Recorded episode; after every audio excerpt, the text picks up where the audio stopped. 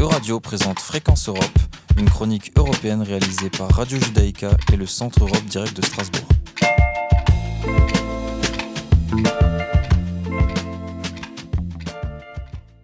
Bonjour Olivier, ravi de vous retrouver pour cette dernière chronique de la saison.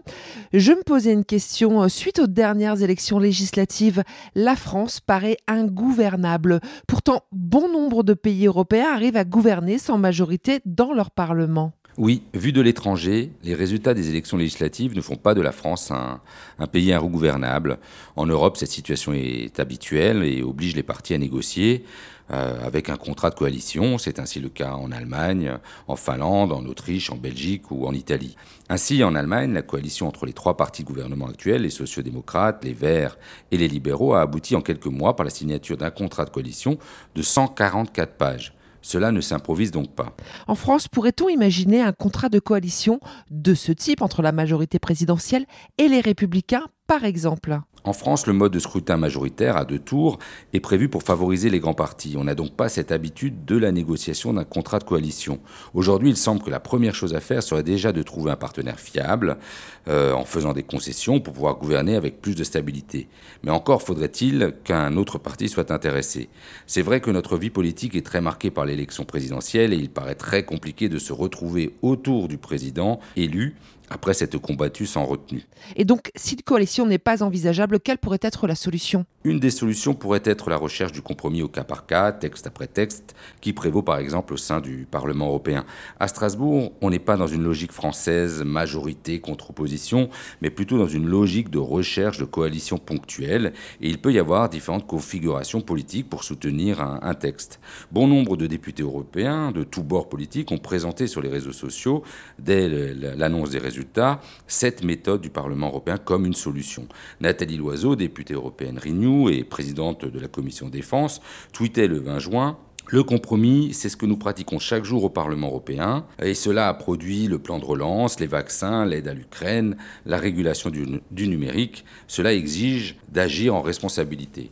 Ou encore Karima Deli, députée européenne également, mais cette fois-ci du groupe des Verts et présidente de la commission de transport, expliquait que l'Assemblée nationale doit apprendre de la culture du compromis du Parlement européen. Et comment fonctionne cette culture du compromis au Parlement européen? Alors, le Parlement européen a un mode de fonctionnement très différent de l'Assemblée nationale, ça va de soi. C'est ce mode de compromis qui permet de le différencier vraiment de la méthode française. Et comment cela s'explique? Alors les députés européens sont élus à la proportionnelle, donc aucun groupe politique ne détient lui seul la majorité, comme c'est le cas aujourd'hui, mais pour d'autres raisons en France. Pour qu'un texte ait des chances de passer, il faut donc que trois groupes importants se mettent d'accord. Ainsi, la recherche en amont du compromis qui satisferont le plus grand nombre de députés européens est nécessaire. Des alliances sont obligatoires pour faire adopter des textes, ce qui ne veut pas dire qu'il n'y a pas du tout de clivage. Mais au gré des discussions, les partis voient s'ils peuvent s'entendre et construire un accord. Cette recherche du compromis est facilitée aussi par le fait qu'au Parlement européen, il n'y a pas de consigne gouvernementale, car il n'y a tout simplement pas de gouvernement. Les propositions de la Commission sont ainsi largement amendées par le Parlement européen et c'est tout à fait normal.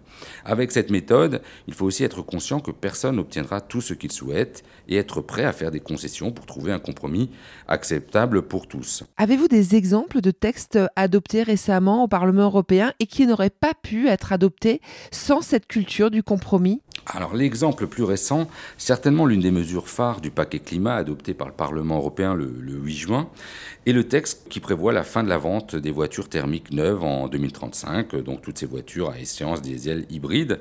Après de longues consultations, discussions et négociations entre les différents groupes euh, politiques, une majorité a pu se construire autour euh, de la gauche unitaire européenne, la France insoumise en fait partie, des socialistes et démocrates, des Verts, et des libéraux de Renew, avec cette fois-ci la majorité présidentielle française, et qui a abouti au vote du texte par 339 voix pour, 249 voix contre et 24 abstentions. Donc, en France, les, les prochaines semaines nous diront si ce scénario est envisageable, mais rien n'est moins sûr tant la culture du compromis ne va pas naturellement de pair avec notre système politique. Euradio vous a présenté Fréquence Europe, une chronique réalisée par Radio Judaïka et le Centre Europe Direct de Strasbourg.